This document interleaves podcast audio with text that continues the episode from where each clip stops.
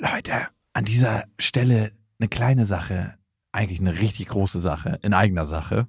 Und zwar sind wir dieses Jahr auf Tour Mhm. im September. Und wir sind in München, in Stuttgart, in Köln, in Wien, Frankfurt, Berlin, Leipzig, Hamburg. Und es ist immer so geil, auf Tour zu sein und alle mal zu sehen. Die Tour heißt Zu hart für den Podcast. Und das ist auch Ich bin Programm. gespannt, was da richtig hart sein wird.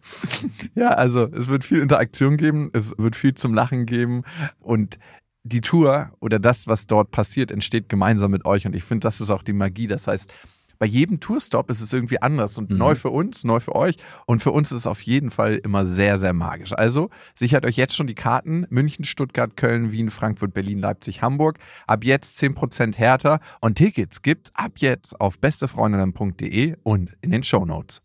Eins, zwei, drei. Ich habe, ich habe lieb.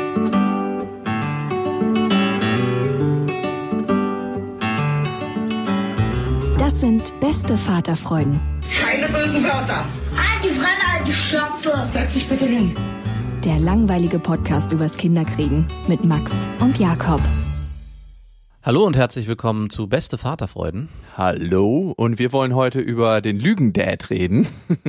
Mhm, Also über dich meinst du? Ich bin nicht der Lügendad. Vielleicht manchmal. Also der Dad, der seine Kinder anlügt und vor allem seine Partnerin beziehungsweise Ex-Partnerin. Mhm, Ja, das bist du. Nein, das.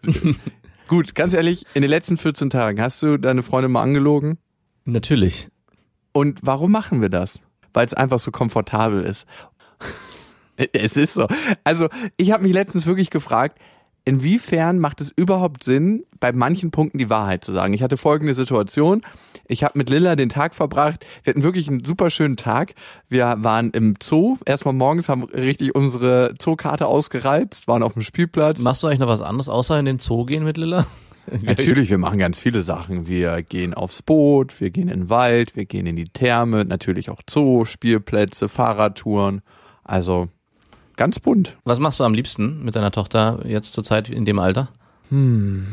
Tatsächlich habe ich das Gefühl, dass der Zoo, auch wenn er aus meiner ethischen Perspektive nicht das Beste ist, das ist immer auch schön, das so zu sagen, ne? Ich weiß, dass es nicht Hm. gut ist, aber ich mache es trotzdem. Was Ich für, weiß, ich sollte kein Pl Plastik kaufen, aber es ist so praktisch. ja, das ist wirklich, also ich bin Teil dieser verlogenen Kackgesellschaft. Alle, Ja. alle wissen Bescheid, aber irgendwie kommt keiner außer Spur. Ja, aber gut. Also bei mir ist nämlich so, ich finde, dass sich das bei Kindern alterstechnisch ein bisschen verändert und ich merke es jetzt auch bei meinen beiden Kindern, dass ich zum Beispiel mit meiner größeren lieber Sachen mache, die auch eher angemessen sind. Also wo sie, zum Beispiel gehe ich mit ihr viel lieber jetzt auf den Spielplatz als zum Beispiel mit meinem Sohn, der mit anderthalb halt einfach noch nichts so wirklich machen kann und man die ganze Zeit eigentlich dabei ist und den irgendwie nur von A nach B hebt.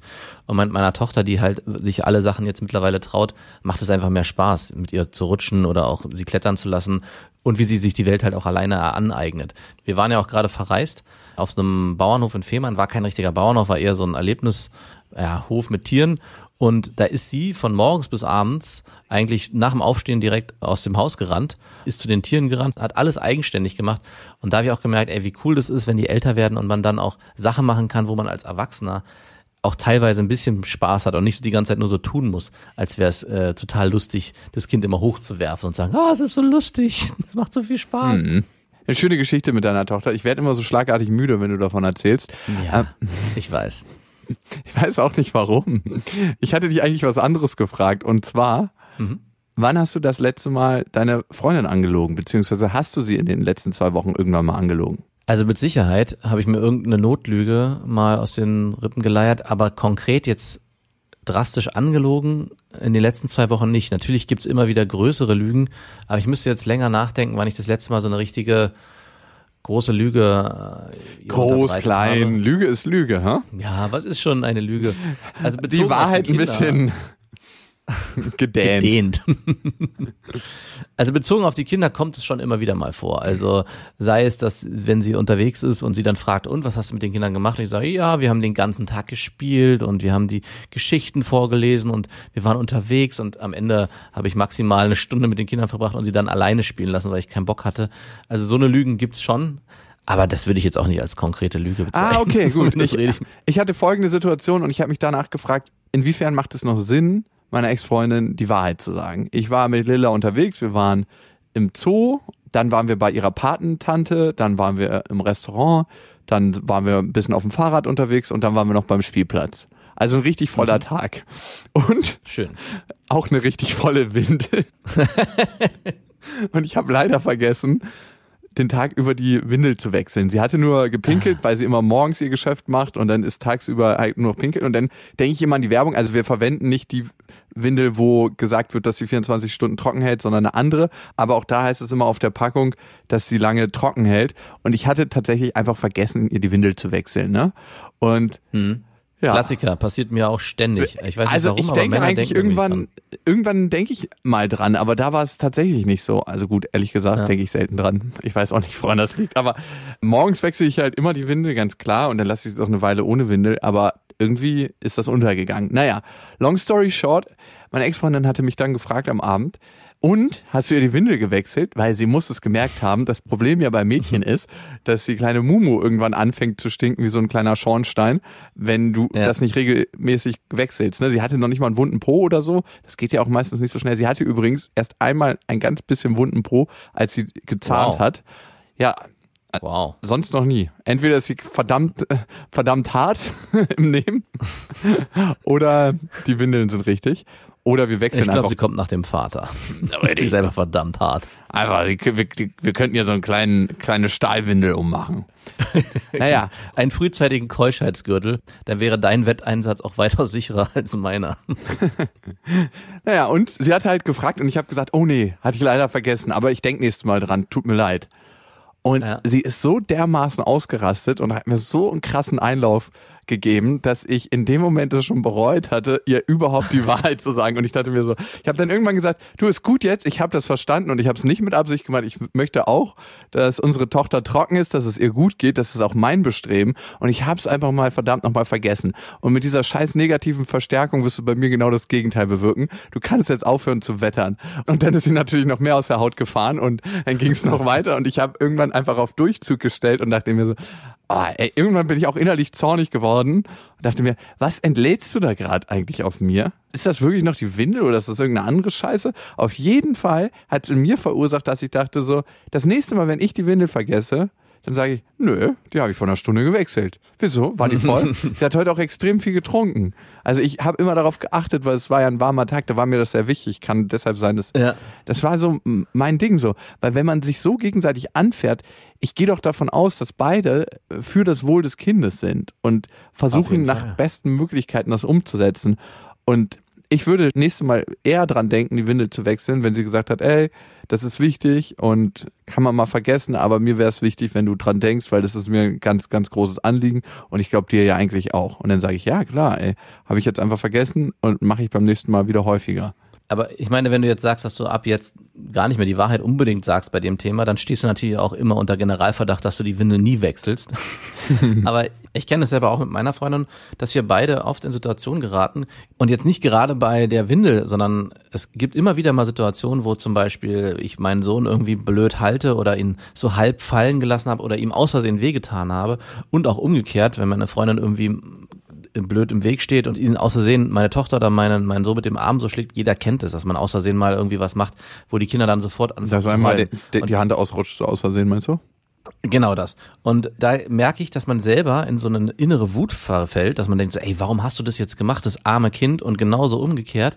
Und ich glaube, deiner Freundin ist es in dem Moment auch so gegangen, dass sie für sich äh, dachte, hey, du hast hier bewusst meiner Tochter Schaden zugefügt. Meiner ich nicht, Tochter. warum- Wie wär's mal mit unserer Tochter? Das fällt mir bei dir auch immer auf. Das sagt Ja, meinem ich, Kind. Ich, sag, ich habe es bewusst so formuliert, weil ich glaube, das Gefühl entsteht, dass in dem Moment man die, das Kind so an sich zieht und sagt so, ey, du hast meiner Tochter Schaden zugefügt, was fällt dir ein? Und ich, ich erlebe das, habe das selber bei mir oft erlebt und auch bei meiner Freundin, die da genau in so ein Muster verfällt.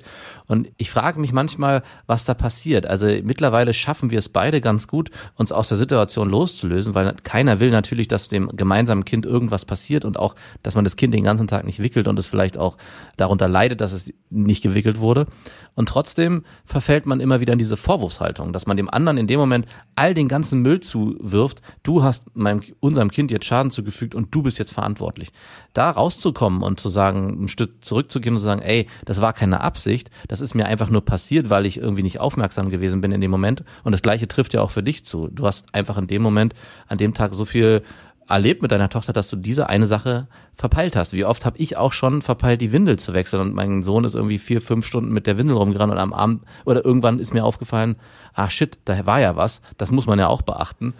Und dann nicht von der Freundin so angemacht zu werden, ich glaube, das ist ein Prozess, den man gemeinsam einfach immer wieder durchleben muss, ansonsten kommt man da nicht raus und was, was sehr, sehr schade ist. Ja, total schade ist das, ne? Total schade. Ich meine, du be belächelst es jetzt, aber schöner wäre es ja eigentlich, dass du in der Situation angemacht wirst, kurz, sage ich mal, warum hast du diesen Fehler gemacht, in Anführungszeichen, und dann im nächsten Moment deine Freundin schaffen würde, rauszugehen aus der Situation und, erkennen würde, dass du ja nicht bewusst deiner Tochter Schaden zufügen Ja, willst. was ist das für eine Fehlerkultur innerhalb des Unternehmens?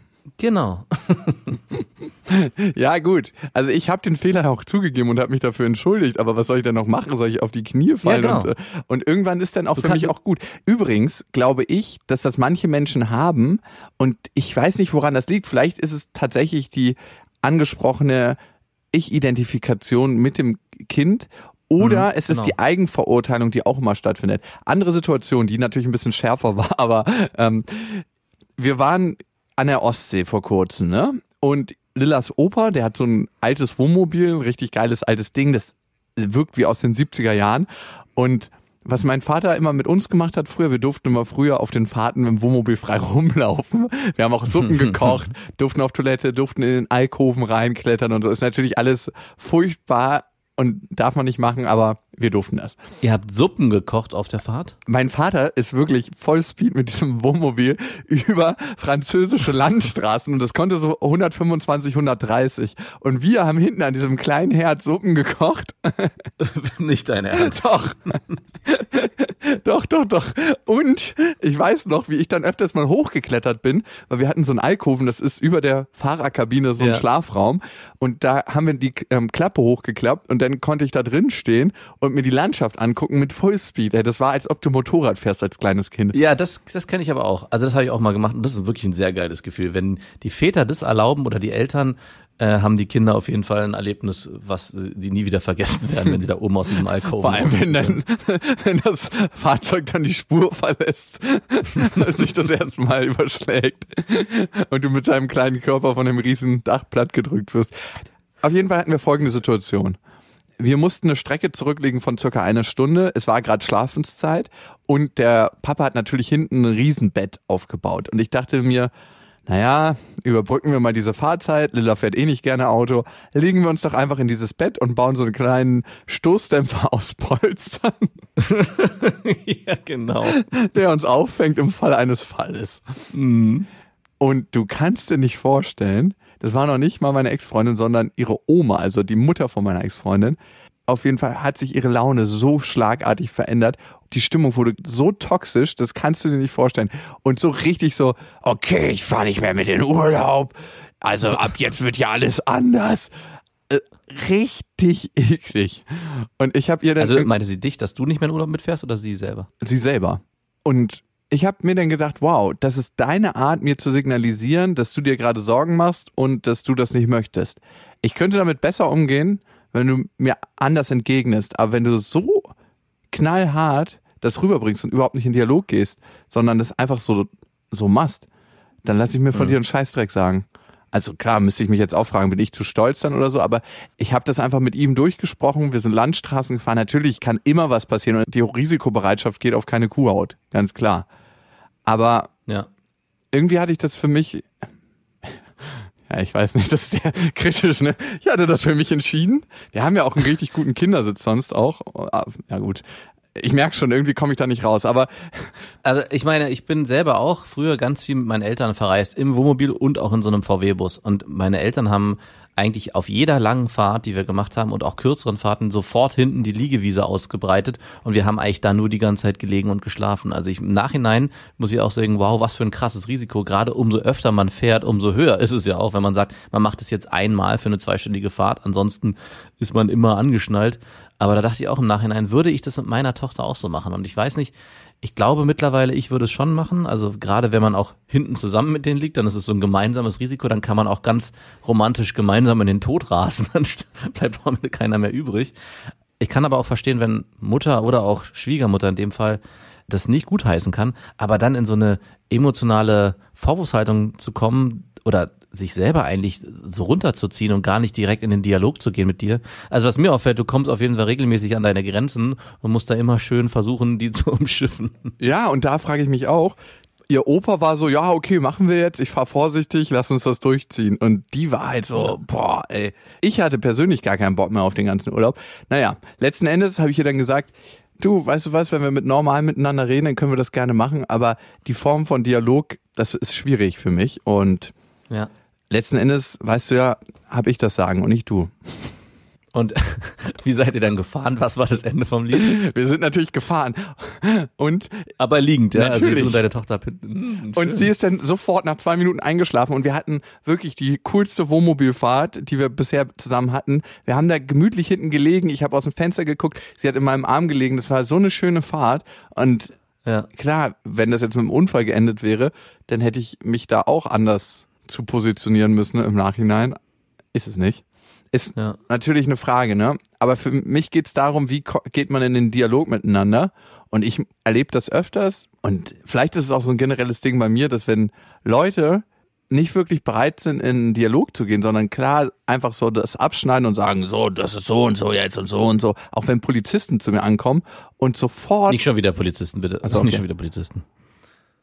Ähm, also, das ist einfach sowas bei mir und ich habe mich dann davon distanziert. Und da war auch meine und da war auch meine Frage, das nächste Mal würde ich ihr das dann einfach sagen oder gehe ich dann ins Wohnmobil rein und sage, hey, die sitzt auf dem Kindersitz, tschüss. Und zwei Minuten später,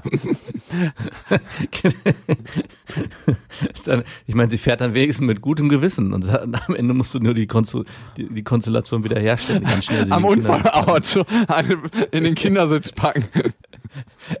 Saß ihre Tochter am Kindersitz, ähm, Ja, haben sie Zeugen. Was hat denn deine Freundin dazu gesagt in dem Moment? Also ich meine, die war ja nicht da. War das für sie okay, dass ihr da hinten liegt und euch eine schöne Liegewiese bereitet habt? Ähm, also sie war sehr angesteckt von der Stimmung ihrer Mutter, aber sie konnte einigermaßen kühlen Kopf bewahren. Aber man hat Okay. schon Also gemerkt, sie- dieses Ausflippen, dieses totale Ausrasten, das hatte ihre Mutter schon öfters bei mir wegen anderen Sachen, wo ich gesagt habe, Lilla muss jetzt nicht irgendwelche Antibiotika vom Arzt bekommen, nur weil ein Weißkittel das sagt. Also, und es war dann auch Ja, so, die ja. hatte die Antibiotika nicht bekommen und äh, alles ist gut gegangen. Ähm, die ist halt so eine krasse Autoritätenhörigkeit und ich bin genau das Gegenteil. Naja, da, da haben sich auf jeden Fall zwei getroffen. und sie obstruiert ihre persönlichen Befindlichkeiten und Leidenszüge. Für mich ist sie auch so ein bisschen hypochondrisch auf das Kind und projiziert das, wann immer es eine Möglichkeit gibt, auf das Kind. Also was ich halt schwierig finde, ist, wenn die Schwiegereltern oder generell die Eltern in die Erziehung mit reinreden wollen. Jetzt kann man natürlich eine Grenze ziehen und sagen, bei bestimmten Sicherheitsfaktoren können die einem Ratschlag geben, aber dann in so eine Stimmung zu verfallen, ich meine, ich hatte das mit meinen Eltern auch mal, genau das gleiche mit einer Wohnmobilsituation, wo meine Eltern mir vorgeworfen hätten und meiner Freundin, wie verantwortungslos es doch ist, schon in dem frühen Alter, meine Tochter war, glaube ich, sechs Monate alt, einen Wochenendtrip mit dem Wohnmobil zu machen, wo wir dann am Ende gesagt haben, ja, sag mal, geht's noch? Und äh, ich finde das halt immer anmaßend, wenn die Eltern über die eigenen Kinder bestimmen und sagen, so mache ich das nicht und so geht es nicht und so hast du das nicht zu machen.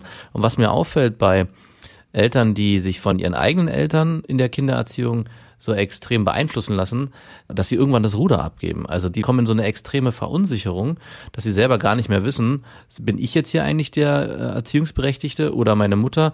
Ich lasse es lieber meine Mutter machen. Also dass dann die Großeltern eigentlich in vielen kritischen Fragen, wenn es um die eigene Kindererziehung geht, das Zepter in der Hand haben und sagen, du musst es so und so machen und jetzt mach das nicht so und so und jetzt nimm den noch mal und jetzt, also das fällt mir immer wieder auf, gerade auch bei Kita-Eltern, wenn es da so Feste gibt, dann denke ich auch, wow, krass, wer ist hier eigentlich die Mutter des Kindes oder wer ist ja eigentlich die Vater, der Vater des Kindes? Who is your daddy? Und da darf es nie, und da muss ich mich selber manchmal fragen, einfach um die Macht gehen. Das heißt, ich habe das Sagen und darum entscheide ich, sondern es muss auch immer eine Reflexionsebene da sein. Ist das ein Einwand, der angebracht ist? Und natürlich war das ein Einwand, der angebracht war, aber ich habe es in der Situation nicht so richtig geschafft und ich wusste, es wird für sie in dem Müdigkeitszustand der Horror, aufrecht zu sitzen oder beziehungsweise in dem Sitz zu sitzen und ja, naja, so war es dann. Ja, ja, genau, das ist, das ist ja die Frage, inwieweit dürfen, also gibt es eine Grenze und ich würde schon sagen, ja, aber die Art und Weise, wie das kommuniziert wird, das muss man dann halt äh, entsprechend ja, miteinander vereinbaren. Also ich, ich finde auch, es darf ein berechtigter Vorwurf zum Beispiel im Raum stehen bleiben, aber der Entscheider am Ende sind dann die Eltern, also du in dem Fall. Und wenn deine Freundin da auch mitgeht, einigermaßen zumindest, ist es dann eure Entscheidung. Dann kann dein, deine Schwiegermutter oder auch deine Mutter in dem Fall sagen, das finde ich nicht gut, dass du das jetzt so entscheidest, aber okay, ich muss es ja akzeptieren. Und ich glaube, das ist der einzige Weg, weil die Großeltern dürfen eigentlich nicht mitentscheiden in dem Erziehungsprozess. Sie dürfen Ratschläge geben und Tipps, aber nicht sagen, hey komm, das machst du jetzt so nicht, ansonsten fahre ich nicht mehr mit oder ansonsten fahren wir hier ja gar nicht los. Ich meine, wenn dein Gro Schwiegervater ist es ja nicht, was ist es eigentlich? Dein Der Opa.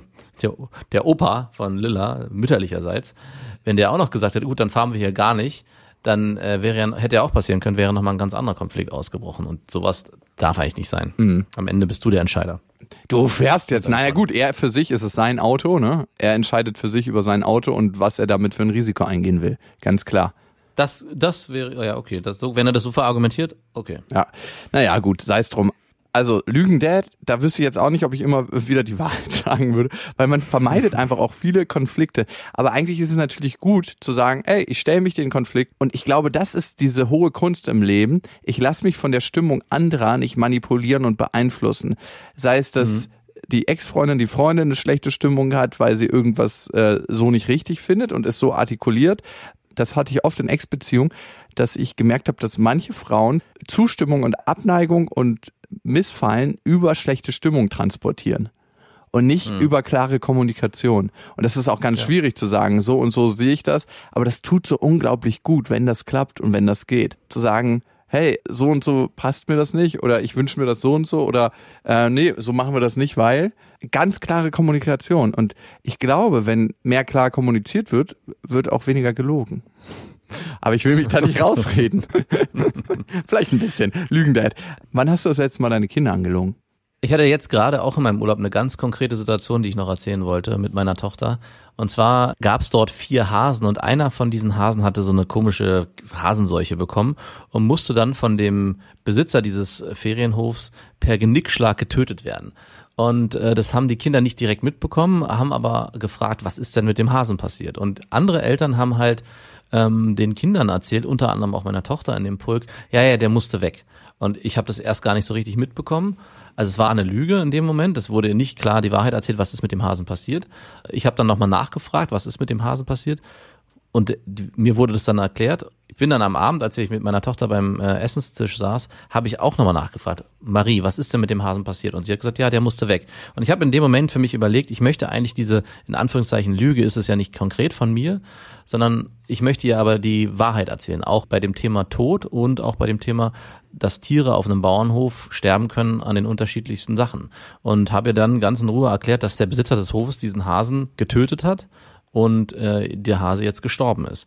Das ist nämlich für mich ein großer Punkt, das ist ganz oft, dass ich es immer wieder erlebe, dass Eltern bei dem bei so schwierigen Themen anfangen in so eine Schutzhaltung zu verfallen, also den Kindern nicht richtig die Wahrheit zu sagen, so drumrum zu schiffen, zu sagen, ja, ja, der ist jetzt irgendwo anders und ich möchte eigentlich bei diesen Themen und meine Freundin hat mich da auch erst so ein bisschen komisch angeguckt, als ich da ganz konkret über Tod und er wurde getötet und ist gestorben und wird jetzt vergraben und etc. das alles so ein bisschen erzählt habe.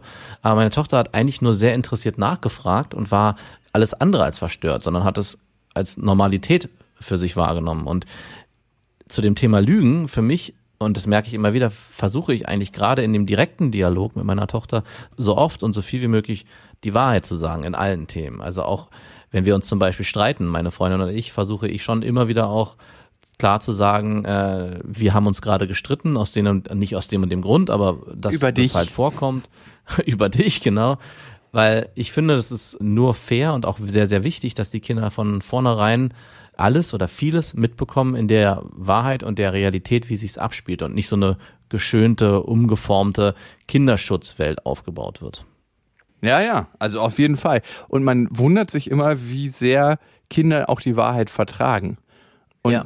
ich, Kinder brauchen ein realistisches Abbild von der Welt und man muss ja dazu sagen, dass alles, was wir den Kindern erzählen, ja sowieso schon mal gefiltert ist durch unsere Perzeption, durch unsere Wahrnehmung, wie wir die Welt erlebt haben aus dem vergangenen Erlebnis. Ganz einfaches Beispiel, wenn du an eine schwarze Katze denkst und ich an eine schwarze Katze denke, ist das immer eine andere schwarze Katze. Und aus unserer Ja. Erinnerung haben wir einfach auch eine andere Realität und einen anderen Blick auf die Welt so wie wir die Welt wahrnehmen. Das ist immer eine Interpretationssache. Und wenn wir dann nochmal einen zusätzlichen Filter rauflegen und denken, okay, das ist jetzt gut für unsere Kinder, dann finde ich das schwierig, weil das ist immer nochmal eine, eine zweite Annahme, die im Zweifel falsch sein kann.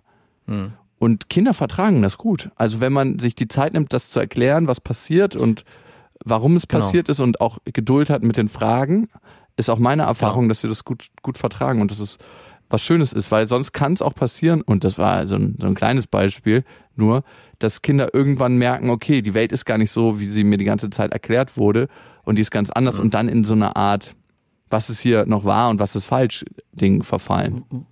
Woran kann ich mich hier orientieren? Und ich, du hast einen wichtigen Am Punkt gebracht, Lügen, nämlich Dad. Genau, am Lügen, Dad. Nämlich genau, dass man sich die Zeit nehmen muss, die Sachen zu erklären. Also meine Tochter, deswegen war es mir auch so wichtig, dass ich mir am Abend die Zeit genommen habe und ich wollte es nicht irgendwie so zwischendurch abhandeln.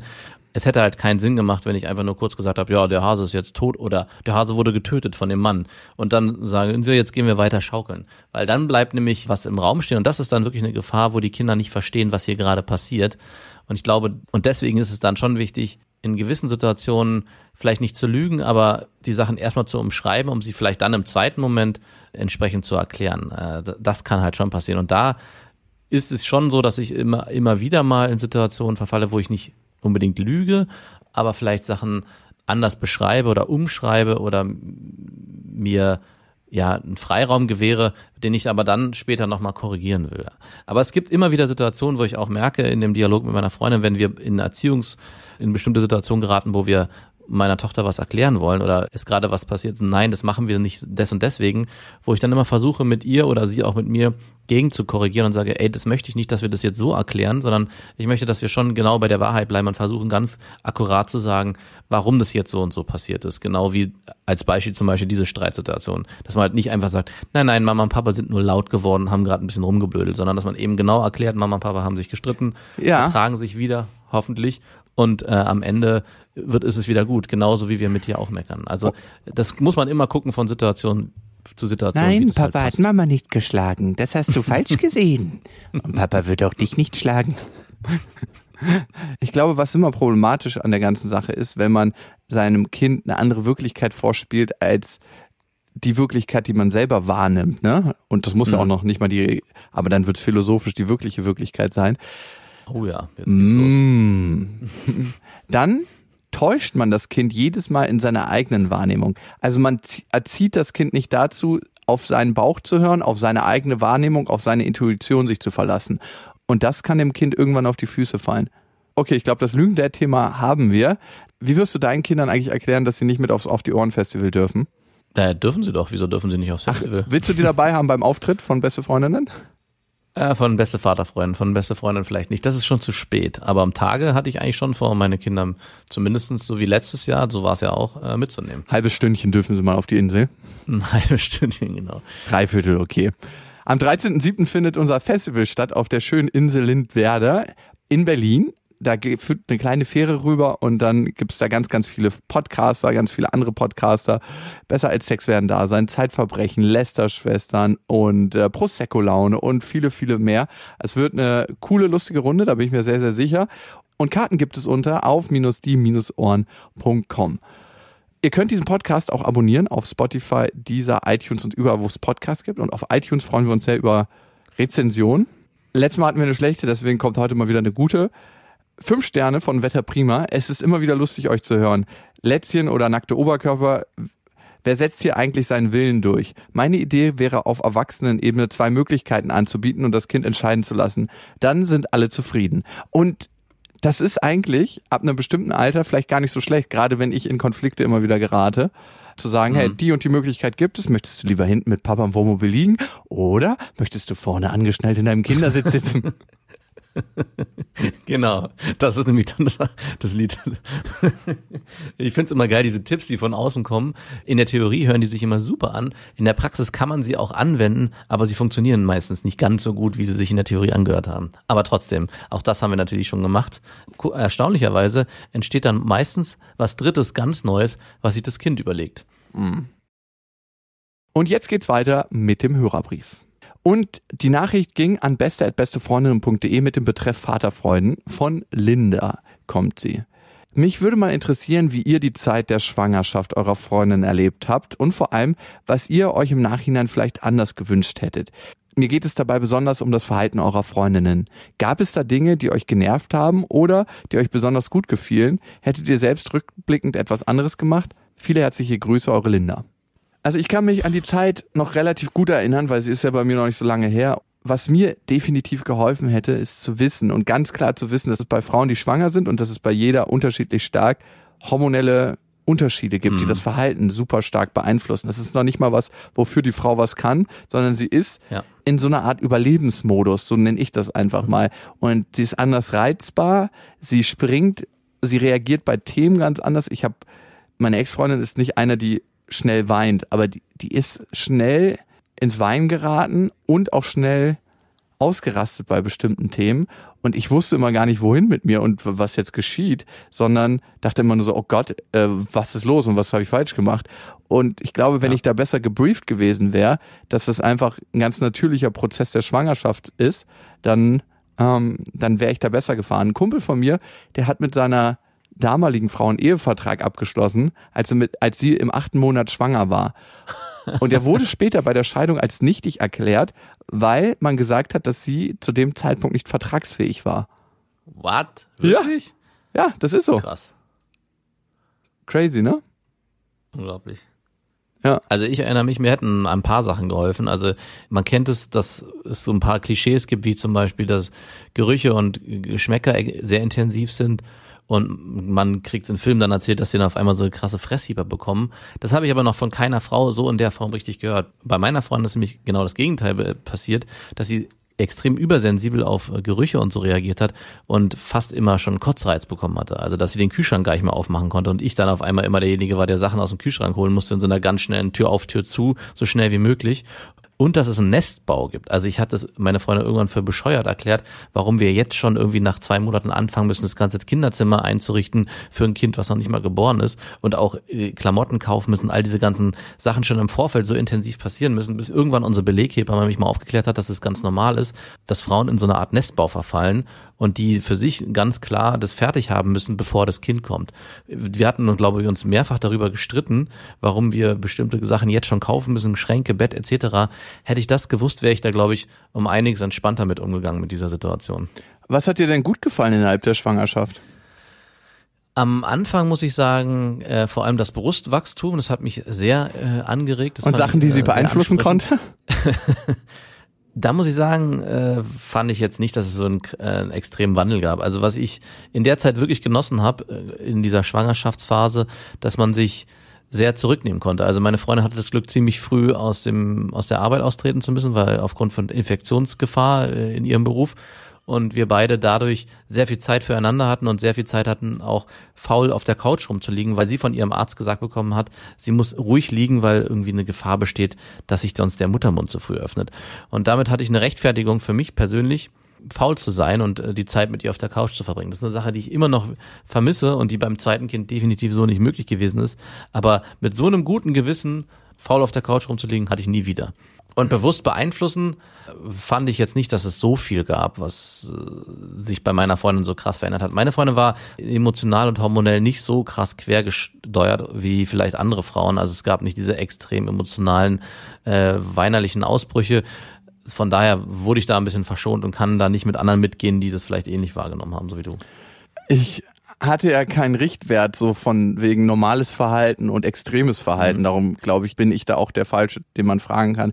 Was ich tendenziell feststelle von den Frauen, mit denen ich bisher zusammen war, äh, meine Ex-Freundin ist schon eine Frau, die dazu tendiert, sich extremer zu verhalten in manchen Situationen. Und das wurde eher noch verstärkt in der Schwangerschaft. Ich denke hormonell bedingt und auch dadurch, dass es für sie einfach eine sehr, sehr neue Situation war.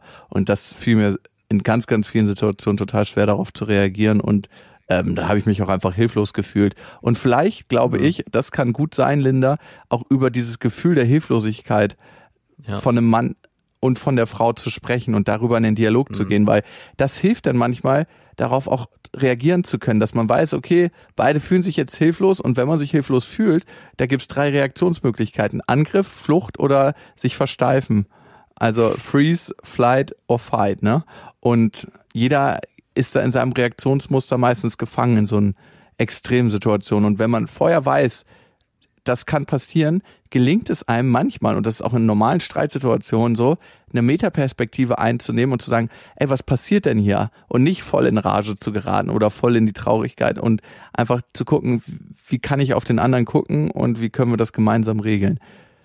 Ja. Aber das kann ich auch nur aus der Metaperspektive jetzt sagen. Wenn ich das nächste Mal in der Situation bin, dann vielleicht nicht. Linda, vielen Dank für deine Nachricht und dein Vertrauen. Wenn ihr Themen habt, die ihr uns schicken wollt, tut das gerne an beste@bestefreundinnen.de mit dem Betreff Vaterfreuden. Und ihr wisst ja, es gibt kein richtig oder falsch. Erziehung ist einfach anders. Macht's gut. Das waren Beste Vaterfreuden mit Max und Jakob. Jetzt auf iTunes, Spotify, Deezer und YouTube. Der 7-One-Audio-Podcast-Tipp. Hallo, ich bin Lynn. Und ich bin Leo. Ihr kennt uns vielleicht schon vom True Crime Podcast Mord auf Ex. Eigentlich sprechen wir da ja jede Woche über Verbrechen. Aber da gibt es ja noch ein anderes Thema, das die Menschen und uns schon immer fasziniert hat. Die Liebe. Krasse Geschichten, die wirklich passiert sind. Bonnie und Clyde zum Beispiel. Cleopatra und Caesar Oder Diana und Charles. oder halt Camilla. Liebe gibt's bei True Love aber auch nicht nur im klassischen Sinne. Es geht auch um Familie, um die Liebe zum Beruf oder sich selbst oder Freundschaft. Am besten sind ja auch eh die Filme, wo dann am Ende steht, nach einer wahren Begebenheit. Das sind so Geschichten, die kannst du dir eigentlich gar nicht ausdenken. Ja. Und das gibt's jetzt eben als Podcast. Und das Ganze heißt True Love. Ja, der Name sagt's eigentlich schon. Aus True Crime wird True Love. Krasse Geschichten, Plot-Twist und verrückte Protagonisten. Es ist also in anderen Worten ein Podcast für alle, die True Crime hassen, aber auch für alle, die True Crime lieben. Macht euch bereit für ein neues Podcast-Genre, True Love. Oh, ich kann es gar nicht abwarten, euch die Geschichte zu erzählen von zum Beispiel dem Jungen, der nach seiner Mutter gesucht hat. Jahrelang, auch wenn ich wahrscheinlich dabei heulen werde. Oder die Geschichte von Sissy. Also der Film ist nichts dagegen. Ab dem 20. Oktober, überall wo es Podcasts gibt, True Love. Echte Geschichten, wahre Liebe. Voller Werbespruch, oder? Ja, aber es ist ja auch schön. Der Podcast macht ja glücklich. Ja, deswegen jetzt am besten direkt abonnieren.